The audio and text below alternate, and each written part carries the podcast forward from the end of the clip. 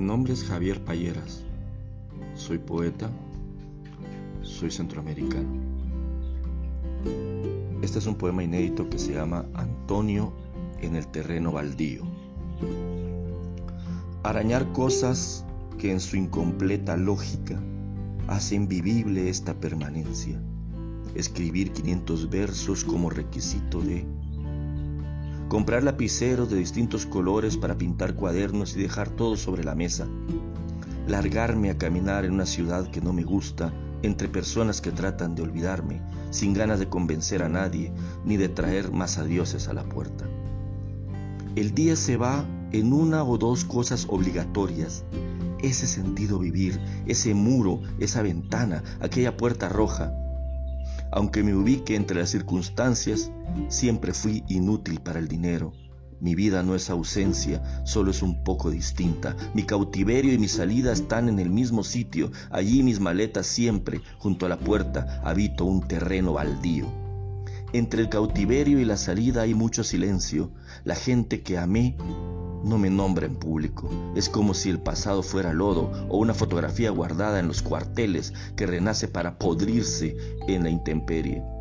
El placer ha diluido el entusiasmo. Los invitados se han ido y rompieron todos los platos. Se vislumbra un rencor esférico cubierto de un polvo fino e indeseable.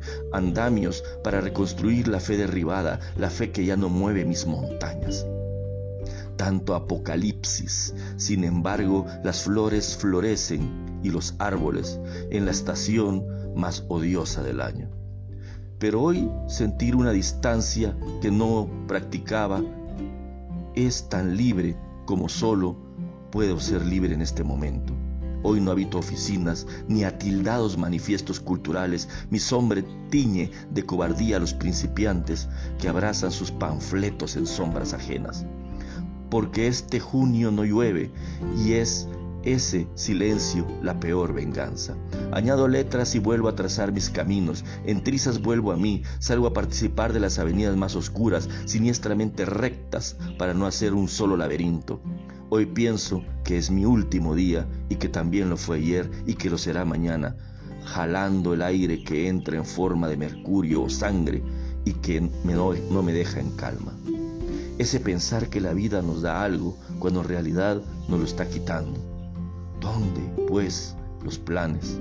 Las ruedas pasan encima de los proyectos, esa orfandad de los terrenos baldíos, esa artimaña para inventarse esperanzas, ese oxígeno que vamos robando a los cuadros.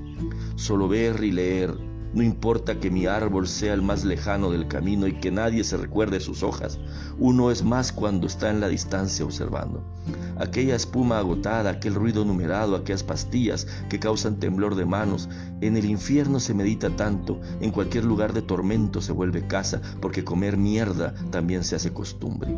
Mi nombre es Antonio, ese nombre que soñó mi madre y despertó en labor de parto. No hay explicación para este destino el que siempre va por delante. Mi segundo nombre explica mi deseo y mi sentido. Tener dos nombres nos condena a estar divididos. Para mí son dos orillas que se observan, dos tiempos, dos esferas chocando, pero el otro rostro viene de los sueños porque es un muro perforado que cuela un poco de día o de noche, eso que al fin de cuentas termina siendo lo que soy. Ciudad de Guatemala, junio 2021. Thank you